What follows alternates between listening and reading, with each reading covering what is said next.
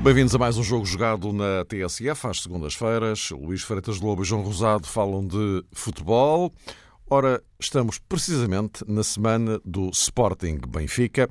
Tínhamos, obviamente, prometido que iríamos projetar esse derby com influência eh, direta naquilo que respeita à corrida pelo título, mas temos um dado adicional e que deriva precisamente da jornada deste fim de semana. Que o Futebol Clube do Porto empatou em Braga, o que significa que no topo da classificação o alinhamento mantém-se, Benfica primeiro, Futebol Clube do Porto segundo, só que agora separados por três pontos. Ora, o que é que isto muda em relação ao derby que aí vem?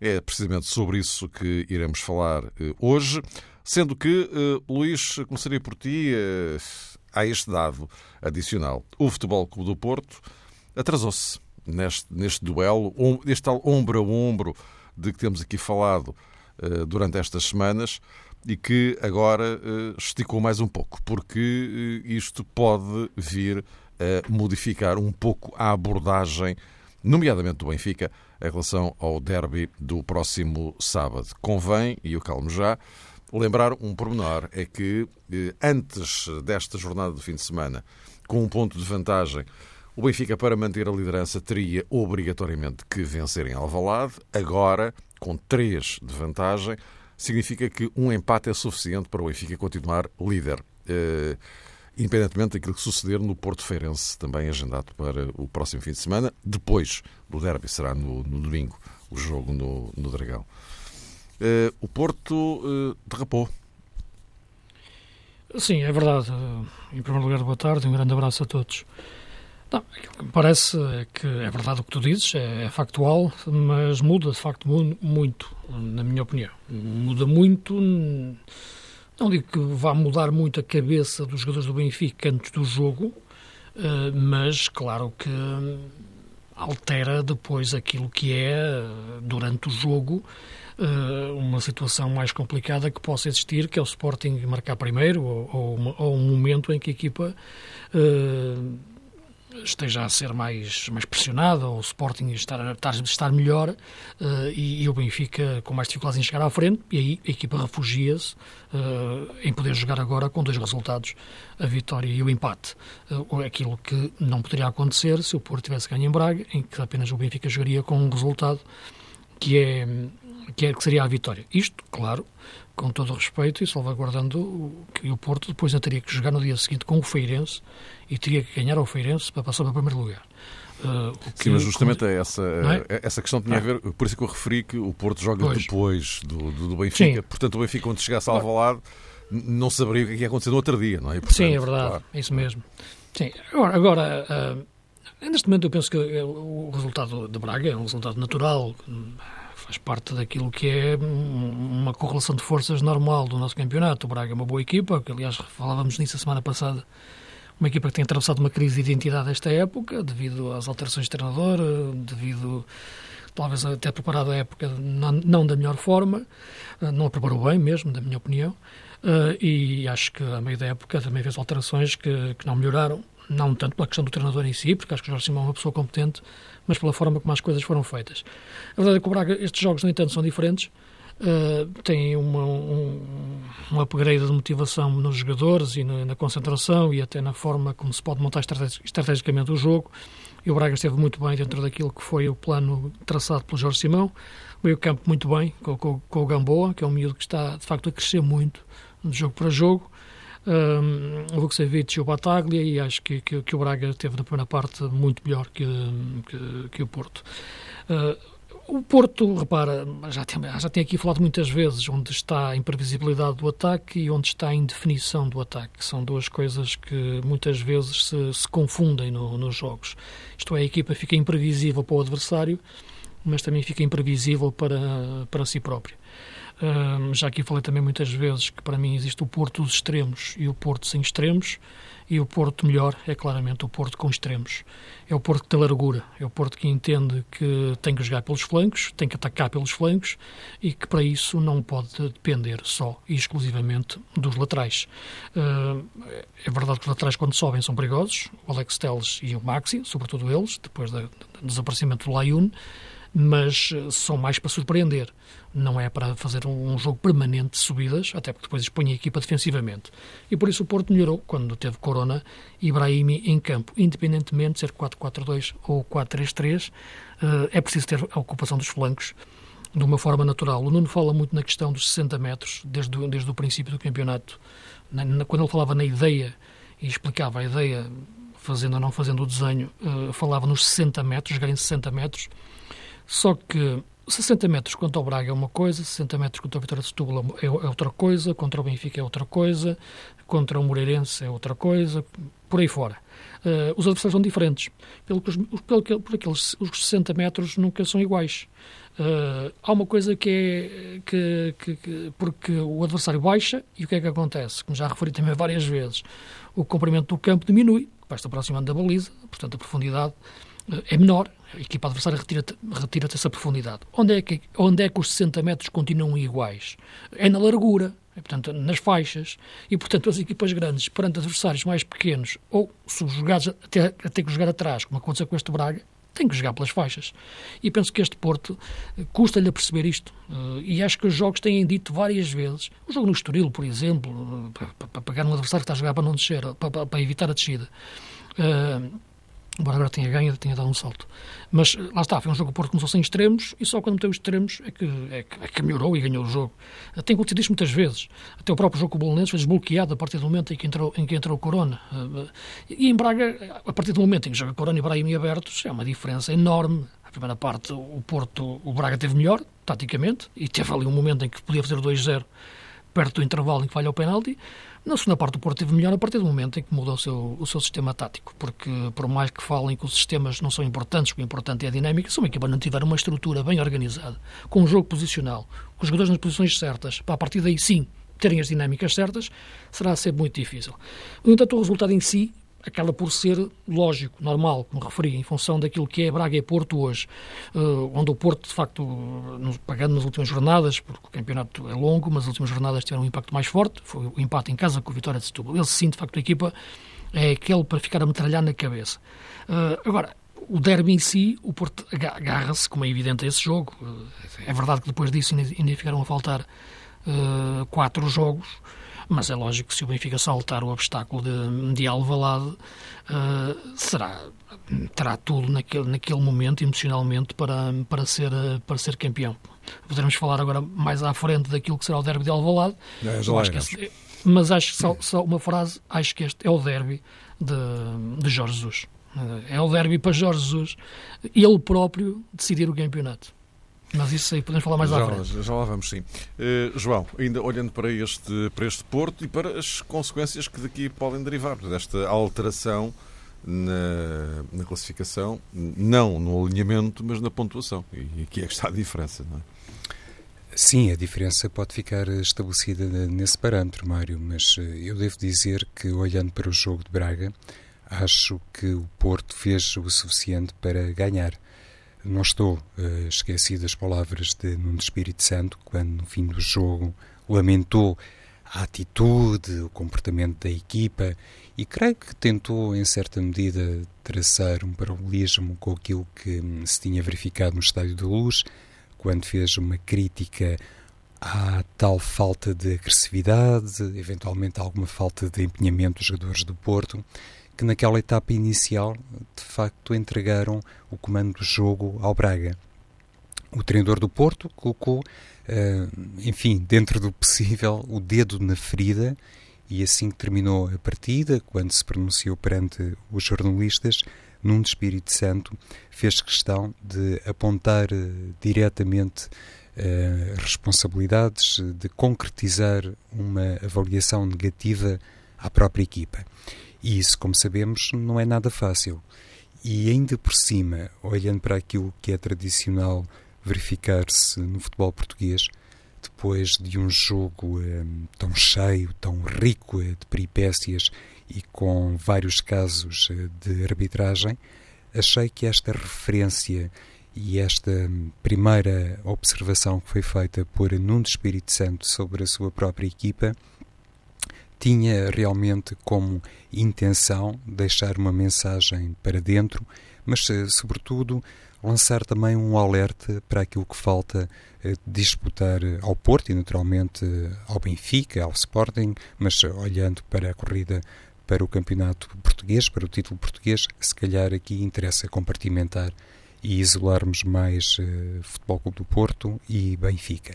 E no Espírito Santo penso que quis dizer claramente ao balneário que hum, no que falta disputar da Liga Portuguesa não há de facto uh, margem nem contexto para a equipa repetir os erros que tinha denunciado no Estádio da Luz e que denunciou em Braga. E é evidente que tudo isto eh, também só merece, se calhar, aqui um sublinhado, respeitando-se a legitimidade de Nuno Espírito Santo em colocar o foco na sua própria equipa.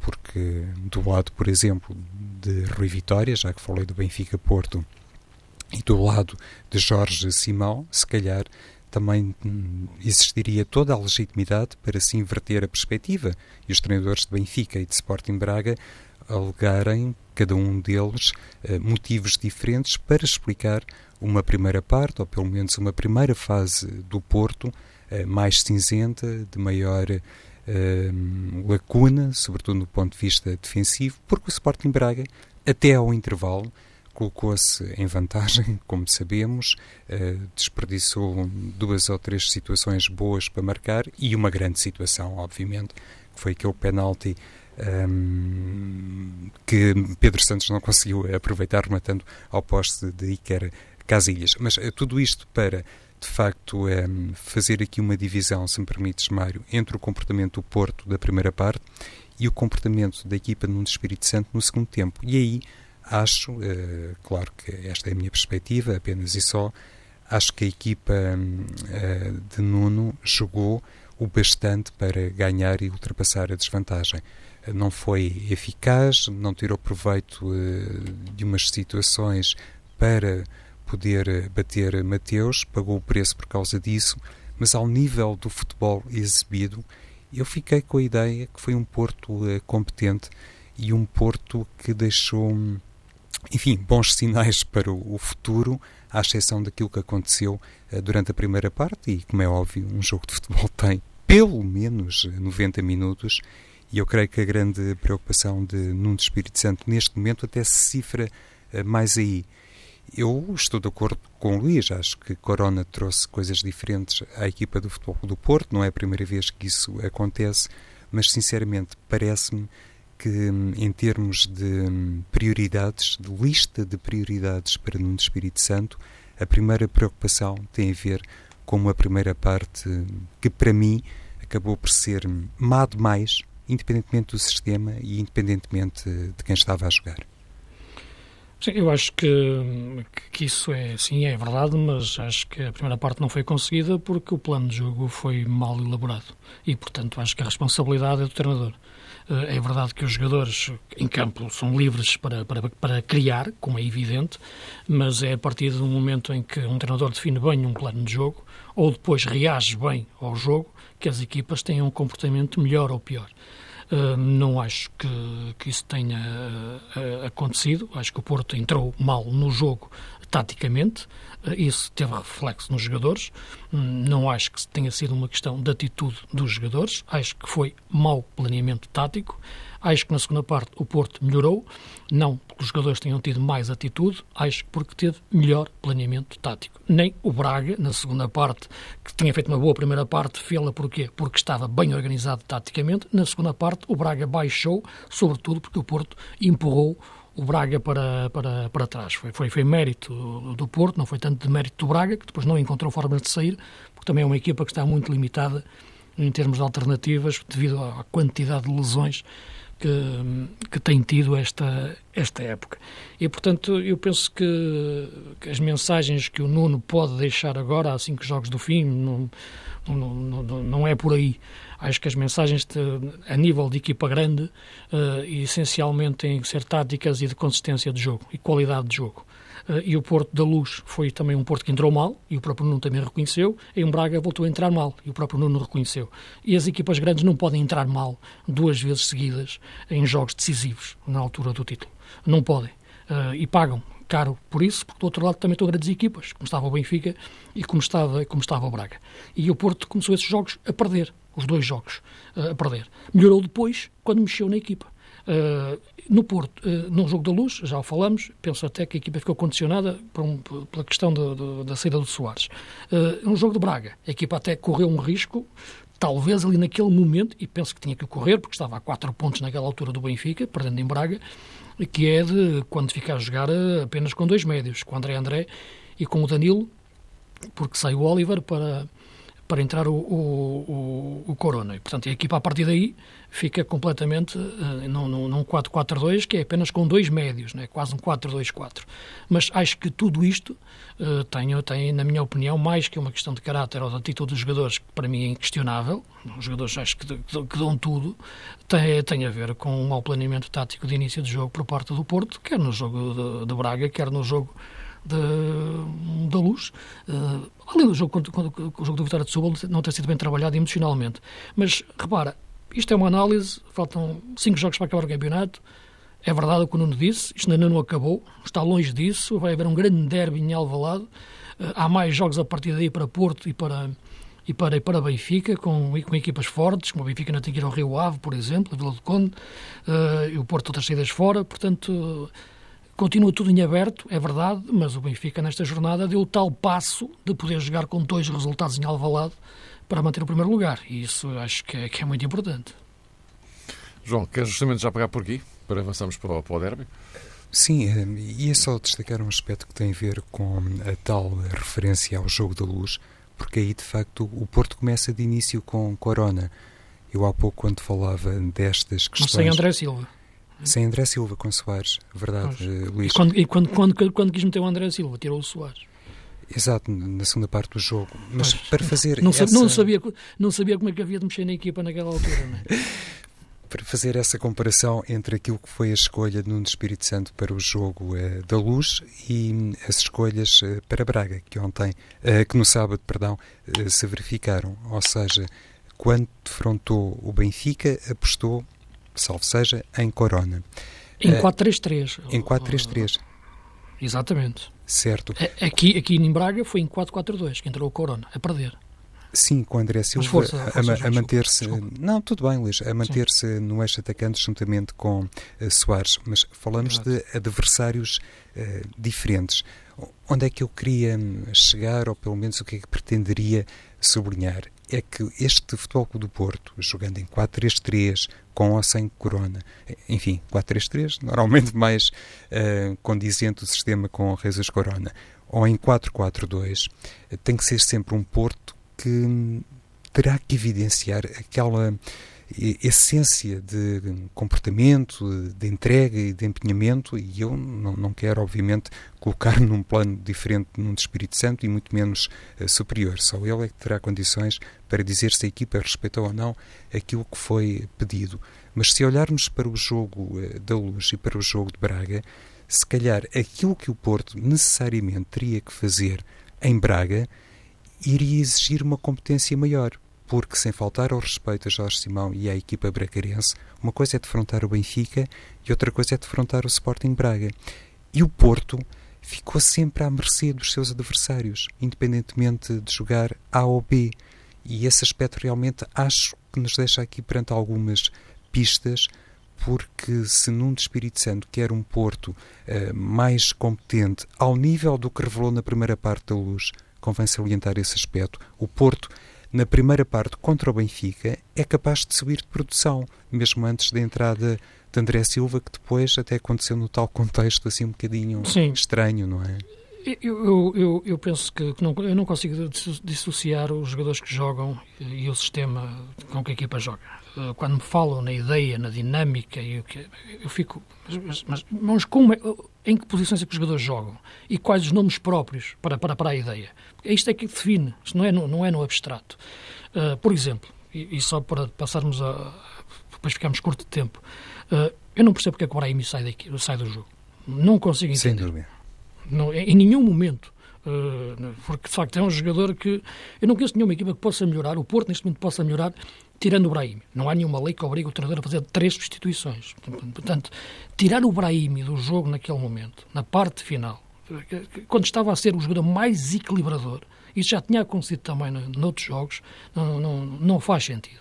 E, portanto, isto é para dar o exemplo mais gritante, na minha opinião, de que, ok, há, uma ideia, mas tem que haver um sistema e nomes próprios para, para esse sistema. E a partir da estrutura do sistema é que os jogadores se movimentam. De outra maneira, o, o flanco direito do Porto é um, é um enigma. Pedir ao Maxi que dê a profundidade toda àquele flanco é uma coisa quase impossível. É? Portanto, e o que é que acontece? É o André Silva sair da posição para cair naquele flanco. Quando a equipa joga com Corona e Brahim abertos, e aí sim, seja 4-4-2 ou 4-3-3, jogando com André Silva e Soares ou só com Soares, porque eu acho que o Soares é titular indiscutível desta equipa do Porto, a equipa fica melhor. Isso viu-se em todos os jogos. E no jogo do Braga, então isso foi, foi evidente. O Braga, de repente, parecia pior equipa do que era, a partir do momento em que o Porto joga com, com, com, com extremos e joga com, com, com o futebol em largura. Ora bem, João, então eh, vamos agora olhar um, pouco mais centradamente para o Sporting Benfica. Embora desde o início da conversa que tenha lá estado, não é? Por razões Sim. óbvias. Eh, mas, eh, João Rosado, em relação a este Sporting Benfica, a, a tal abordagem que o Benfica pode ter em relação a este jogo, por contraponto a um Sporting que, penso eu, que tem pré-definido aquilo que já tinha antes, ou seja, Jorge Jesus quer ganhar o jogo. Ponto. Não é? Voltou a seu punhal assim que terminou o jogo de Setúbal. Exatamente. Porque quer ganhar o jogo. Uh, agora, da parte do Benfica, que tipo de abordagem é que o Rui Vitória pode ter? Se era aquela em que já pensava antes desta jornada, ou se agora pode introduzir aqui nuances. E também em função das armas de que poderá dispor, não é? Agora esta incógnita do Jonas. É isso mesmo, Mário. Olha, tiraste-me as palavras da boca. Eu ia dizer isso. Em circunstâncias normais, e isto uh, tem realmente aqui uma uh, perspectiva muito transversal e vale para todos os clubes grandes, acho que mudar o chip, mudar, digamos que a prioridade, mesmo considerando as incidências do calendário e as consequências de alguns resultados, é sempre negativo. E parece-me que Rui Vitória, nesse aspecto, como Nuno Espírito Santo, como Jorge Jesus e por aí fora, não são realmente treinadores apologistas de uma mudança significativa nas suas ideias ou, ou nos seus princípios. Mas não há dúvida que a eventual ausência de Jonas pode levar a Rui Vitória a entrar por um caminho um bocadinho eh, diferente. À partida, e se me perguntares eh, especificamente, eu acharia sempre que um jogador como Rafa poderia substituir, considerando que o jogo em Alvalade perante este uh, forte Sporting, eu acharia que Rafa poderia render bem Jonas no apoio a Mitroglou. No entanto, há um jogador que de vez em quando nós destacamos aqui, até no plano de outras reflexões e de outras projeções, que neste jogo de Alvalade, se Jonas eh, não estiver em condições, pode ter hum, talvez um papel determinante. E refiro-me a Filipe Augusto.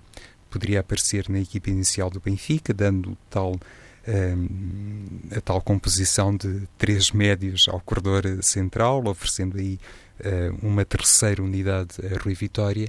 E se o Benfica eventualmente considerasse isto, ter Filipe Augusto em vez de Jonas, Claro que o comportamento da equipa, as transições para o ataque, a organização ofensiva seria completamente diferente. Não poderia nunca uh, Filipe Augusto uh, dar as coisas que Jonas uh, dá ou sequer fazer uma aproximação a esse tipo de abordagens e de movimentações. E automaticamente a equipa do Benfica iria, hum, enfim, mudar e mesmo sem assistirmos nessas circunstâncias uma transformação radical do chip Uh, aquilo que se poderia observar num Benfica com Filipe Augusto poderia conduzir de facto a essa ideia ou deixar implícita a ideia de um Benfica talvez mais apostado na contenção uh, e na eficácia defensiva. O que me parece também é que, olhando para aquilo que se passou noutras jornadas, e os treinadores têm falado sobre isso, não apenas o treinador do Benfica, é que este jogo de Alvalade uh, não vai ser decisivo e, do ponto de vista emocional, se aquilo que aconteceu, por exemplo, na jornada em que o Benfica perdeu pontos e depois o Porto em casa também perdeu pontos com a vitória de Setúbal, aquilo que se verificou eh, nessa altura deixa-nos perante esta certeza de que as equipas não podem pensar, eh, as equipas de Sporting e do Benfica, que estão perante uma final e que, independentemente daquilo que acontecer, o campeonato fica decidido. De certeza que não vai ficar uh, decidido porque depois ficam por disputar quatro jogos. O Porto tem duas deslocações seguidas a Chaves e ao Funchal. O Benfica também tem jogos complicados, como sabemos, e então esta hum, almofada emocional, esta segurança psicológica que as duas equipas terão que revelar, para mim será determinante, porque temos assistido nos últimos jogos esta hum, oscilação, este carrossel emocional. O Benfica perdeu pontos, a seguir grande oportunidade para o Porto, depois foi o Porto a perder pontos, depois foi o Benfica a não ser capaz de aproveitar e parece-me que o desfecho de Alvalade não será conclusivo para o campeonato e isso será muito, muito interessante, quer para Jorge Jesus, se aceitarem este paradigma, quer para Rui Vitória. Isso é verdade, eu também tenho a mesma sensação, mas não é pelas melhores razões. Isto é, não é por achar. É, eu acho que é assim, que o campeonato não fica decidido, mas, mas não é pelo Benfica e o Porto neste momento estarem fortes. É porque dão in, indícios de debilidades no seu jogo uh, que lhe permite prever que seja possível voltarem a perder pontos, mesmo nesses últimos quatro jogos depois do, do, aconteça o que acontecer no, no derby, fica a classificação como, como ficar. Já houve outras épocas recentes em que existiu mesmo, chegarem à penúltima jornada os dois sem derrotas, Benfica e Porto, uh, ou então, a época passada, Benfica mais, mais consistente, mais forte, uh, portanto, junto com o Sporting, naquele caso. Portanto, houve épocas em que tu pressentias que era muito difícil os dois que estavam a lutar pelo título, porque em geral é sempre uma luta a dois na parte, na parte final, ou na parte mais decisiva do campeonato, uh, havia uma sensação de que dificilmente perderiam pontos. Podia acontecer, mas dificilmente. Agora há uma sensação de que é previsível, não nos surpreenderia muito que perdessem pontos, que o Porto perdesse pontos em Chaves, por exemplo, ou que o Benfica perdesse em Vila do Conde não surpreenderia muito. Noutras épocas, numa situação destas, já, já surpreenderia. Uh, e, portanto, por aí sim, o campeonato não, não, não ficará decidido, seja qual for o, o, resultado, ou seja, qual for a, margem pontual que fica a partir daí, embora se o Benfica aumentar, aí sim, penso que sim, que está, que está, que está resolvido. Mas mesmo, mas há pouco falava na questão de Jorge Jesus. Eh, repara, o Sporting, para o Sporting isto não é uma final, para o Sporting é um jogo de orgulho dos adeptos e, e, do treinador, essencialmente, porque sabemos, como é evidente, não vale a pena aqui historiar muito, a relação de Jesus com, com o Benfica e o ego que tem de ter ganho, feito, ter ganho no Benfica, ou como ele diz, ter feito o Benfica ganhar. E, portanto, esta altura, a hipótese de retirar um título, é a hipótese também de aumentar aquilo que ele fez, valorizar ainda mais aquilo que ele fez. Eh, e, portanto, agora, ele tem que passar isto para os jogadores. Portanto, é essa a missão. Os jogadores terem exatamente essa mesma alma, essa mesma vontade, porque eles olham para a classificação e, e repara, o campeonato está, está feito, está acabado para, para, para o Sporting. Portanto, tem que haver este transfer emocional todo do treinador uh, e de todo o universo do Sporting para, para os jogadores. Uh, vamos ver se se isso acontece uh, ao, mais, ao mais alto nível da, da competitividade da equipa. Há uma questão em aberto que, que me parece delicada no Sporting, que é a questão do lateral esquerdo, não, não, não existindo o Marvin. Uh, se vai voltar Bruno César para essa posição ou se, ou se vai regressar Jefferson. Portanto, acho que é uma questão que, que, que, é, que é importante ver na equipa do, do Sporting. No caso do Benfica, a, a questão que tu colocas é interessante e é sempre a questão que se coloca muitas vezes nesta altura dos jogos, os jogos mais difíceis do Benfica vai recorrer ou não ao terceiro médio E quando se fala nisso, parece que as pessoas esquecem que o Pizzi, de origem, é um jogador ofensivo, era um extremo e depois um número 10, ou tentou ser adaptado a uma posição mais central, ofensiva. Ele só passou a ser um jogador 8, ao, ao visto mais com missões de, defensivas, defensivas, isto é, missões de equilíbrio, de garantir equilíbrio defensivo à, à equipa, quando passou para o 8, com, com, com Jorge Jesus. Eu acho que ele continua a ser essência que tem dele, que ele tem dentro dele, pode ser na mesma um, um, um homem ofensivo. Pelo quando entrar Filipe Augusto, por exemplo, para a equipa, mantendo-se Feza, pode permitir a equipa jogar ali com dois oitos, quase, o Filipe e o, o, e o Pizzi, mas o Pizzi subir no terreno para ser quase um segundo avançado. Isto pode acontecer perfeitamente na, na, na dinâmica do jogo, naturalmente. Uh, e nesse sentido, eu acho que o Benfica continua muito próximo dos seus princípios de jogo a atacar, mas mais forte em termos de princípios de jogo uh, a defender, o que será muito importante para, para o jogo de Alvalade. E João, e, e, este 11 do Sporting que. É? Pois, existe essa grande interrogação a propósito do dono da lateral esquerda, verdade, Luís? Pode eu, mexer eu acho... muito ou pode mexer pouco, depende de, de quem ele optar, não é? Sim, acho que Bruno César tem jogado muito bem em posições mais adiantadas eu francamente tenho dúvidas que Jorge Jesus uh, recue uh, Bruno César. Aparentemente seria a solução mais um, óbvia, até porque lá está, o Sporting, um, claro que vai fazer tudo e mais alguma coisa para ganhar o jogo, como o Benfica, e nesse plano ter Bruno César como falso lateral não seria todo inconveniente, mas acredito que o próprio Ricardo Esgaio possa ter uma chance neste jogo. Ele foi lançado enfim, em circunstâncias diferentes ou completamente diferentes. No jogo do Dragão não, não se deu mal todo, eh, segundo avaliei naquela oportunidade, mas considerando... Enfim, entrou, entrou no meio da segunda parte que foi a perder, não é? Sim. Exato. Sim, sim. É? E o Sporting estava a perder, precisamente. Exato. E hum, neste jogo, se Jorge Jesus pensar que realmente este bom ou grande momento de Bruno César em tarefas mais ofensivas uh, tem que continuar a ser respeitado.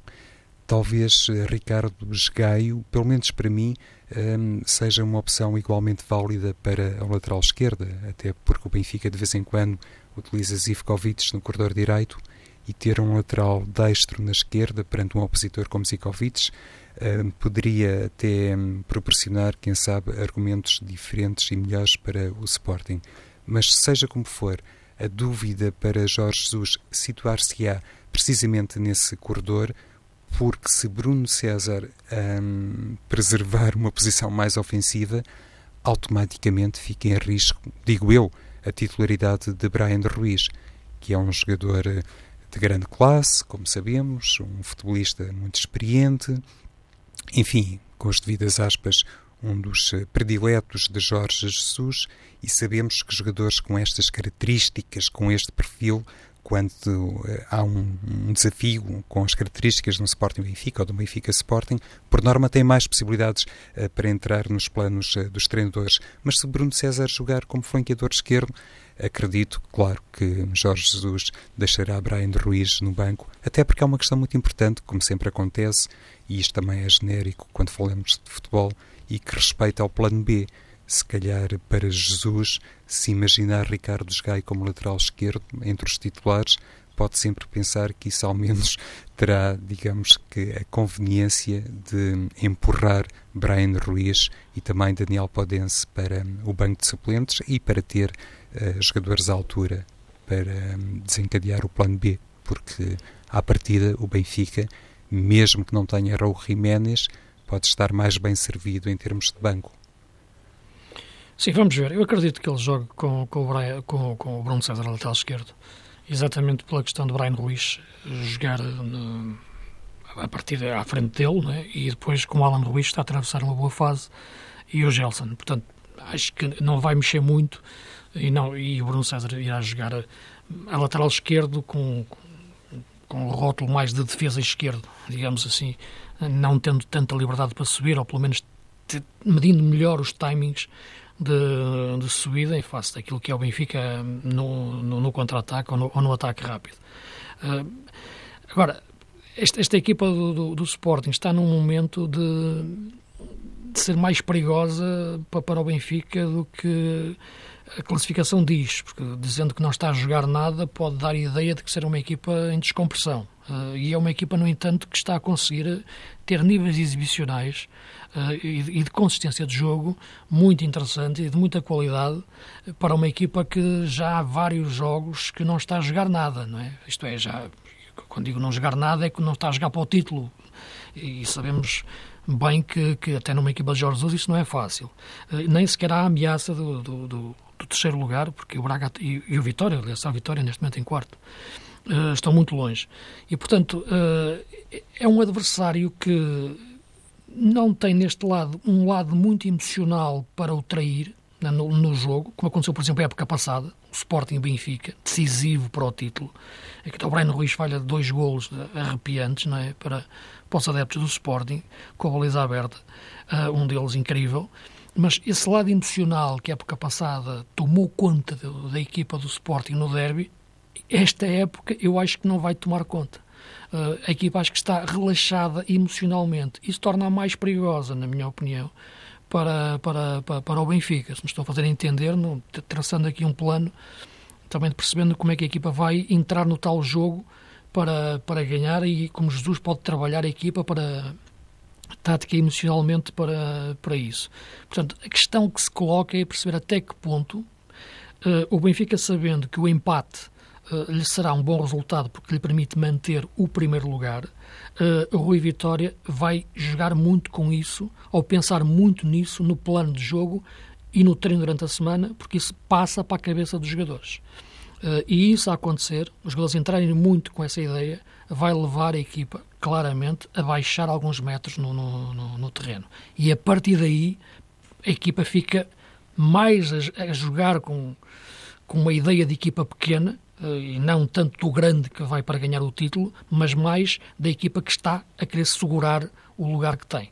E isso é que pode condicionar muito, na minha opinião, a entrada no jogo das duas equipas. João, para concluirmos então. Sim, temos falado muito uh, aqui do corredor esquerdo do Sporting, por causa sim. dessa dúvida maior a propósito do um, substituto de Marvin Ziegler. Se é que Ziegler estaria nas cogitações de Jesus para o derby, à partida sim, mas o, o corredor direito, com a manutenção de Gelson Martins, quando digo manutenção é no quadro disciplinar, porque era um jogador em risco e em Setúbal, Jorge Jesus um, fez sair Gelson Martins quando percebeu que o jogo estava na prática resolvido pelo Sporting, o confronto de Gelson Martins com uh, Grimaldo será certamente uma das situações da partida. E hum, penso que este aspecto também deve ser destacado. O Benfica já tem uh, Grimaldo e já tem Feiza. Subitamente, dois grandes reforços para Rui Vitória, até porque lá está, com Grimaldo de um lado e Nelson Semedo do outro, a presença de Feza tornar-se-á ainda mais importante. Mas os duelos individuais entre estes dois jogadores, entre Gelson Martins e, e Grimaldo, podem decidir muito uh, da partida, porque me parece que vai ser um jogo disputado com muita intensidade, ou não fosse um derby, e quem tiver eh, mais condição no plano atlético, como sempre, fica numa situação mais privilegiada. Nesse aspecto, mesmo que Bruno César ou Brian Ruiz uh, jogue na esquerda, o Sporting não tem um, nesse corredor ninguém com o fulgor digo eu, não estou a ver, por exemplo, Pudense entrar de início, não tem ninguém com o fulgor e a capacidade de explosão de Gelson Martins. Mas é verdade que o Benfica já tem um lateral como Grimaldo, que ainda por cima é um jogador uh, especialmente letal nos lances uh, de bola parada, também uh, bom nos cruzamentos, a bater pontapés de canto, e então por essa zona, temos estado aqui a refletir sobre o outro lado, mas por essa zona, no corredor direito, a equipa do Sporting e, em certa medida, a própria equipa do Benfica, na perspectiva inversa, de certeza que vão oferecer condições para termos um jogo mais aberto ou então muito mais eh, fechado do ponto de vista tático. Meus caros, vamos então guardar por esses duelos dentro do duelo, do derby do próximo sábado. E para a semana voltaremos aqui para deitar contas ao campeonato, esteja ele como estiver. Até para a semana.